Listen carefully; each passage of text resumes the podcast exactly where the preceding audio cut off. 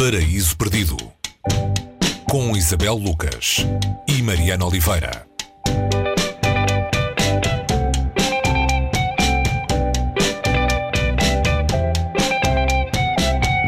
If any white man in the world says, give me liberty or give me death, the entire white world applauds. When a black man says exactly the same thing, Esta semana, and quando conversávamos para decidir que livro é que íamos trazer aqui ao Paraíso Perdido, that demos-nos conta, com alguma surpresa, eh, de que ainda não tínhamos falado aqui de James Baldwin. E que neste caso fazia muito sentido falar dele agora, uma vez que também nos interessam eh, os livros atuais, não no sentido de terem sido escritos há pouco tempo, mas no sentido de nos ajudarem a ver melhor o que está a acontecer agora. É dele, de James Baldwin, a voz que ouvimos no início. James Baldwin é um escritor, ensaísta, ativista dos direitos civis dos negros na América.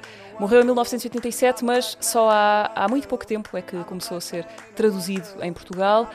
Um desses livros já publicados cá é provavelmente o mais emblemático da ficção de James Baldwin. Chama-se Se o Disseres na Montanha, tradução de Go Tell It on the Mountain. Romance que tu, Isabel, com que tu, aliás, conviveste de muito perto, porque o traduziste para português, eh, de tal maneira que has de conhecer todos os seus segredos e eu gostava que nos contasses pelo menos os mais importantes nestes minutos que temos. Uh, olá, uh, Mariana. Sim, eu ia jurar que já tínhamos posto aqui o James Baldwin de alguma maneira. Não sei todos os segredos, mas essa coisa de entrar na, na escrita do James Baldwin tem qualquer coisa de, de encantatório no sentido em que está, parece que estamos a entrar numa, numa melodia, uh, uma melodia bíblica e como é que se passa um som e umas palavras e um modo de estar que é o modo de estar do Harlem dos anos 30.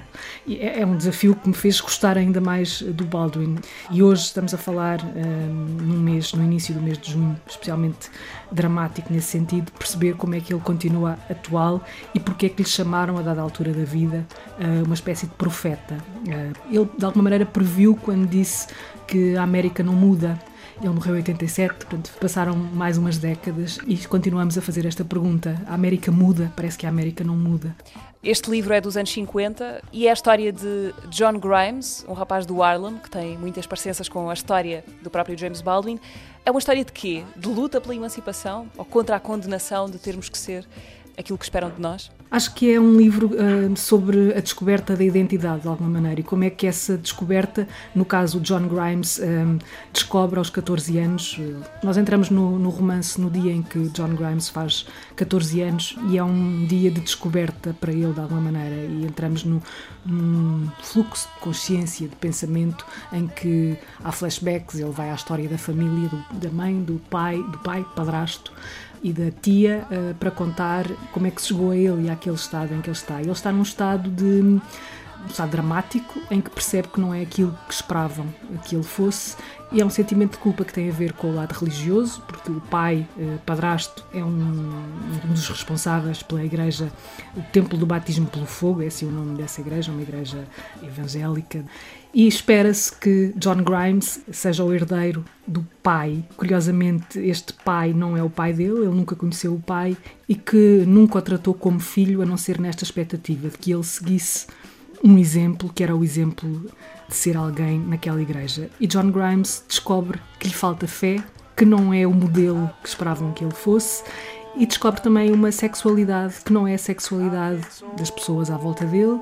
E portanto, há um lado de culpa em relação a tudo isto: culpa religiosa, culpa sexual, culpa social de alguma maneira.